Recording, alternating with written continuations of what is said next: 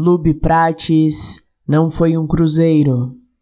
Meu nome e minha língua, meus documentos e minha direção, meu turbante e minhas rezas, minha memória de comidas e tambores, esqueci no navio que me cruzou o Atlântico.